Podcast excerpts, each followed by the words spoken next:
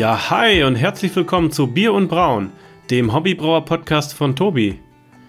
Ich bin Tobi von malzknecht.de und in der heutigen Folge beschäftigen wir uns mit der flexiblen Variante der Ausrüstung und den Vollautomaten.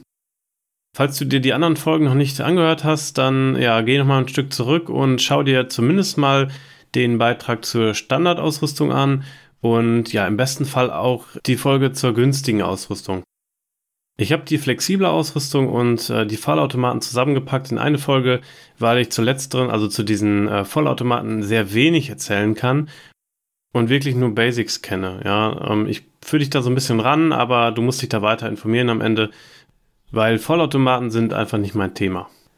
So, was ist jetzt die flexible Ausrüstung? Hm, jeder von uns hat zu Beginn eine andere Ausgangssituation, ja. Der eine, der hat viel Geld über und möchte jetzt richtig hier ins Hobby einsteigen. Andere wiederum müssen ja auf jeden Cent gucken oder wollen es zumindest, wollen jetzt hier nicht unnötig Geld investieren oder ähm, ja, haben vielleicht Familie und müssen es rechtfertigen, wie auch immer.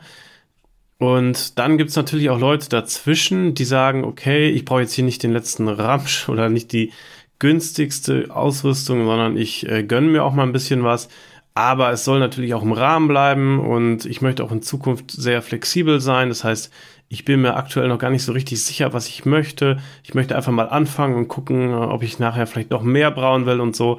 Und genau deshalb gibt es diese flexible Variante. Und es ist jetzt nicht einfach so, dass ich super teure äh, Sachen verwendet habe oder mit aufgeführt habe, sondern auch hier habe ich aufs Geld geguckt Sachen, die man nicht unbedingt benötigt, äh, rausgelassen und wirklich den Fokus aufs Flexible gelegt. Das heißt, ihr werdet wie bei der günstigen Variante auch Dinge finden, die man äh, relativ schnell und relativ kostengünstig upgraden kann, die aber, ich sag mal, nicht unbedingt nötig sind. Die werdet ihr wiedererkennen aus der vorherigen Folge. Bei der flexiblen Variante habt ihr neben dem Einkocher auch eine Heizplatte, eine elektrische und einen Topf. Ihr könnt also quasi zunächst auch mit der günstigen Variante beginnen und falls ihr dann irgendwann äh, sagt, okay, das ist mein Hobby, ich will weitermachen, könnt ihr immer noch zur flexiblen upgraden. Das ist also kein Entweder-Oder. Mit der Heizplatte und dem Topf habt ihr also mehrere Vorteile jetzt. Ihr könnt zum Beispiel heute Dekoktion fahren oder morgen eine Kombirast, übermorgen klassische aufsteigende Infusion und seid dann nicht irgendwie an das Maische-Programm gebunden. Also ihr habt viel mehr Flexibilität. Flexibilität im Sinne des Maischussverfahrens natürlich, aber auch der Skalierbarkeit. Mit so einer elektrischen Platte kannst du nämlich auch äh, größere Töpfe oder Meerwasser erhitzen. Ähm, die Heizplatte, die ich empfehle, die kann laut Hobbybrauer so bis zu 70 Liter anständig kochen. Danach gibt es dann auch Schwierigkeiten und ich weiß auch gar nicht, ob die so viel äh, Tragkraft hat. Da muss man mal auf das, äh, auf das Produktblatt gucken aber du bist natürlich hier super flexibel. Ne? Du kannst erstmal mit äh, 20 Liter beginnen oder irgendwie weniger, je nachdem. Und wenn du sagst, das ist mit so wenig, dann kannst du immer noch upgraden auf, was weiß ich, 40, 50, 60 Liter oder so. Ähm, ja, je nachdem, was du möchtest. Und genau aus dem Grund und weil halt äh, auch bei, bei der Wahl des Maische-Verfahrens äh, du sehr flexibel bist, behaupte ich, dass du mit dieser Anlage flexibler bist als mit einem Vollautomaten. Das ist aber meine persönliche Meinung und ja, muss nicht unbedingt richtig sein. Da gibt es bestimmt Leute, die mir widersprechen. Okay, also Heizplatte. Was nehmen wir denn da? Sehr etabliert und auch bei mir äh, seit langer Zeit im Einsatz ist die Handy-Heizplatte. In dem Beitrag, den ich dir wieder in die Shownotes gepackt habe, äh, ist diese Platte verlinkt. Da kannst du mal nachschauen und gucken, ob das was für dich ist.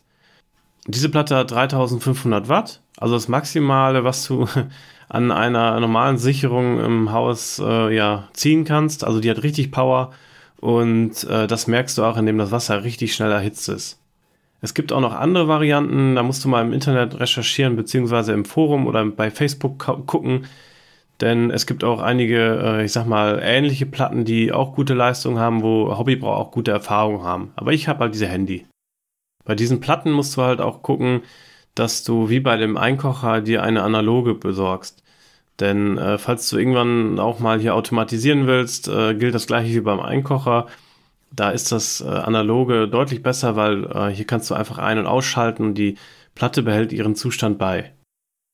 Zu der Leistung vielleicht noch kurz der Hinweis. Also wie gesagt, 3500 Watt ist maximal, was du an einer Sicherung rausholen kannst. Mm, wenn du jetzt zusätzlich noch deinen Einkocher betreibst, und das wirst du ja, dann wird dir die Sicherung wahrscheinlich rausfliegen.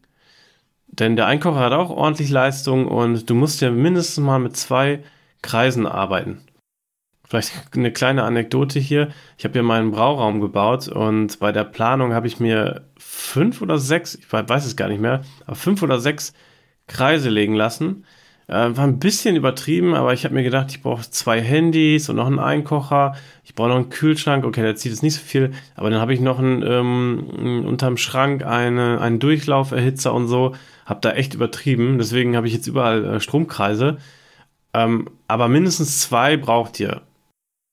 Ja, als Alternative gilt dann natürlich immer noch das Gas. Es gibt viele Hobbybrauer, die mit Gas brauen und zumindest kochen. Ähm, und ja, wie gesagt, da habe ich keine Ahnung. Das könnt ihr auch schlecht automatisieren, glaube ich. Aber wenn ihr gerne Gas hättet, dann schaut mal an, äh, im Internet nach, wie andere das machen. Dann brauchst du noch einen großen Topf, beziehungsweise wie Brauer sagen, eine Pfanne.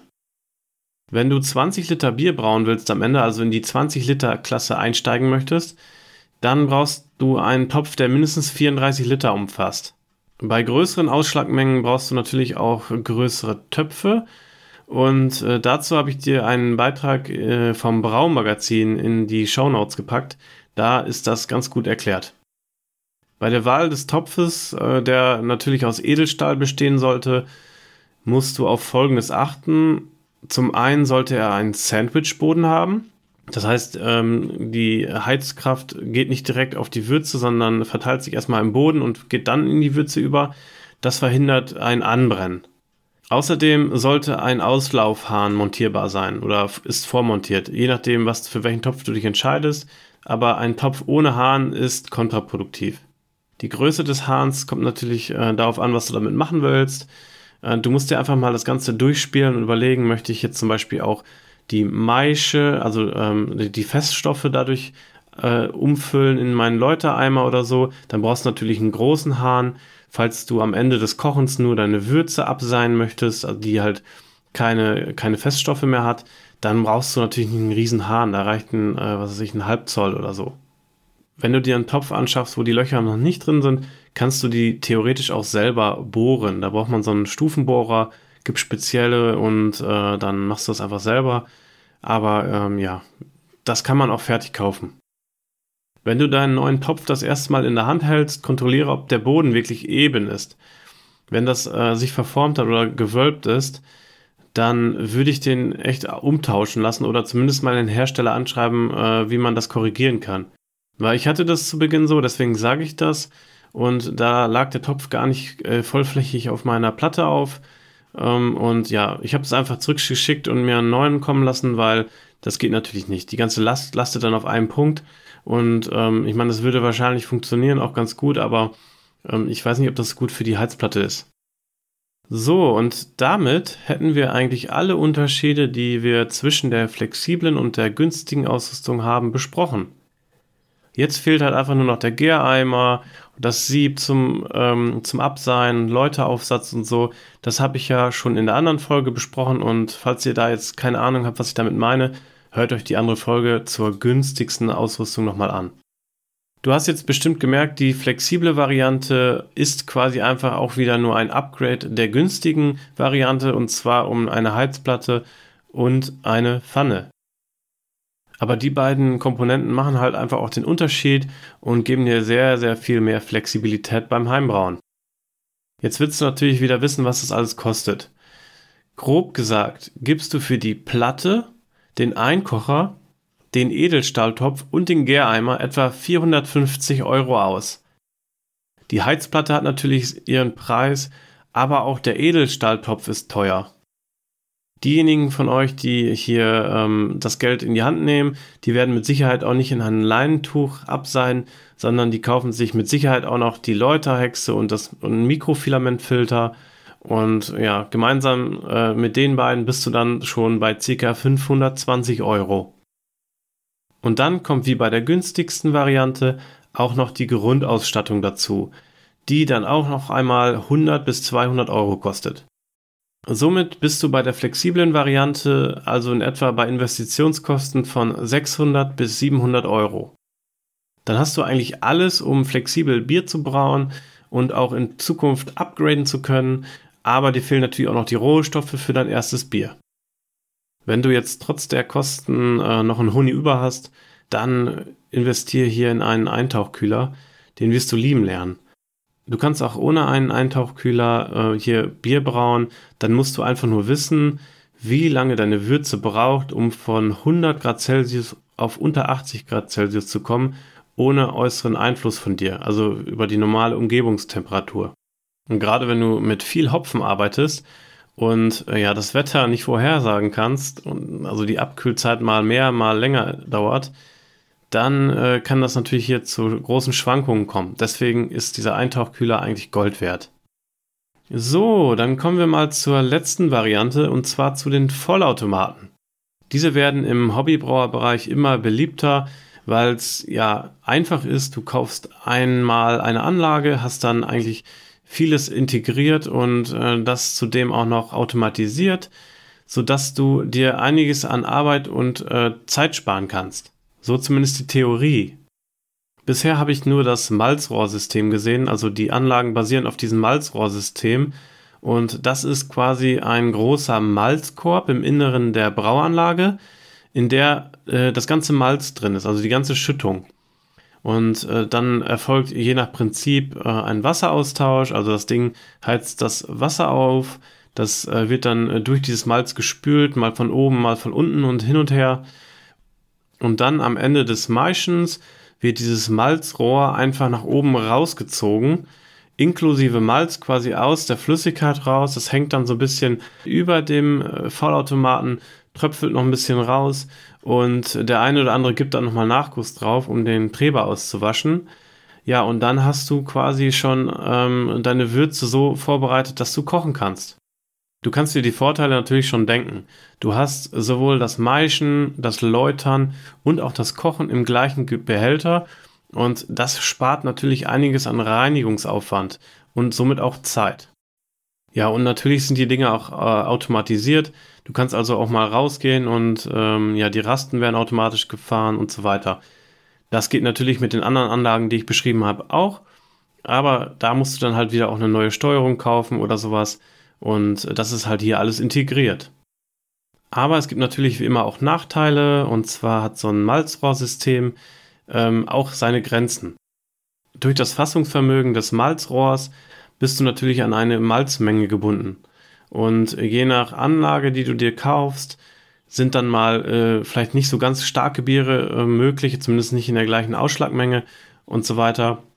Auch ähm, ja, das Malz-Wasser-Verhältnis ist nicht beliebig veränderbar und äh, einige beklagen hier auch schlechtere Ausbeuten. Aber ich denke mal, das liegt auch so ein bisschen daran, wie man das ganze System betreibt. Ich persönlich habe wirklich null praktische Erfahrung mit diesem System, habe viele Beiträge gelesen, habe mich auch mit Hobbybrauern unterhalten und äh, viele schwören auf diese Systeme, deswegen habe ich sie auch hier mit aufgenommen. Aber wie gesagt, ich kann da äh, nicht viel zu sagen. Ich kann nur das berichten, was ich gehört habe und äh, dir zumindest mal so ein paar Anlagen raussuchen, die in Frage kommen. Du brauchst auch wie bei den anderen Varianten auch hier bei den Vollautomaten noch die Grundausstattung. Also du bist da mit diesen 100 bis 200 Euro auf jeden Fall auch zusätzlich noch dabei. Und dann natürlich die Kosten des Vollautomatens.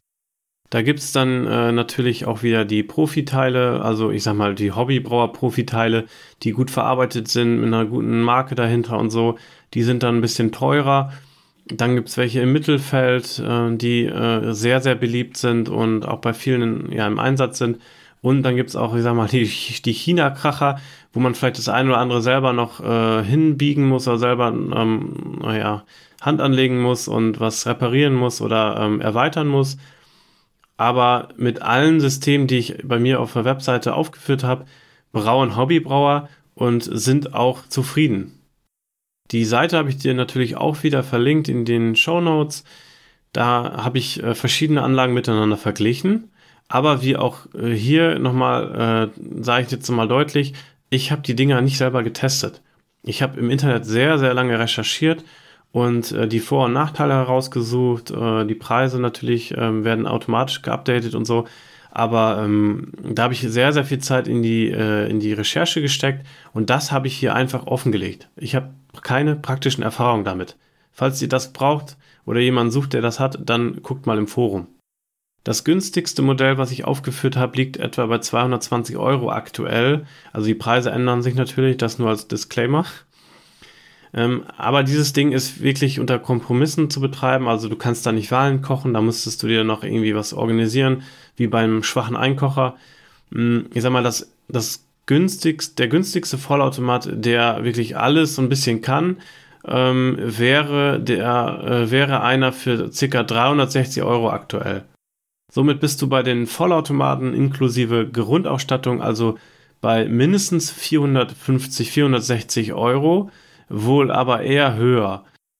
Wenn du jetzt weniger Ärger haben willst, weniger basteln willst und ein System haben willst, was äh, viele Hobbybrauer nutzen, dann bist du bei dem Vollautomaten bei, äh, bei einer Investition von 850 Euro plus Grundausstattung. Die unterscheiden sich teilweise stark, also mal abgesehen von der Qualität und ich sag mal auch den Support des Verkäufers, gibt es dann zum Beispiel beim einen auch noch eine App oder der andere hat dann irgendwie noch eine äh, noch eine Kühl, ein Kühlelement dabei und so. Da musst du einfach mal gucken und weil das halt auch einfach so komplex ist, gerade zu Beginn, habe ich dir diese Tabelle da reingestellt. Okay, ähm, somit haben wir jetzt eigentlich alles besprochen, was mit Heimbrauen und Anlagen zu tun hat. Wir haben also einmal über das Reinschnuppern gesprochen in einer Folge, dann gab es eine Folge über die äh, günstigste Ausrüstung. Jetzt haben wir die flexible besprochen und auch die Vollautomaten und ähm, ja, als nächstes kann man jetzt noch über Upgrades reden. Das mache ich aber erstmal nicht. Da könnt ihr euch den, den Beitrag anschauen, falls euch das jetzt schon interessiert. Jetzt müssen wir aber langsam auch mal brauen, weil ähm, ja, dafür sind wir ja hier. Jetzt haben wir das ganze Equipment und kennen die Zutaten. Und deshalb geht es jetzt auch bald mal los mit einer Brauanleitung. Vielen Dank fürs Zuhören. Danke, dass du noch dran bist und allzeit gut Sud, dein Tobi.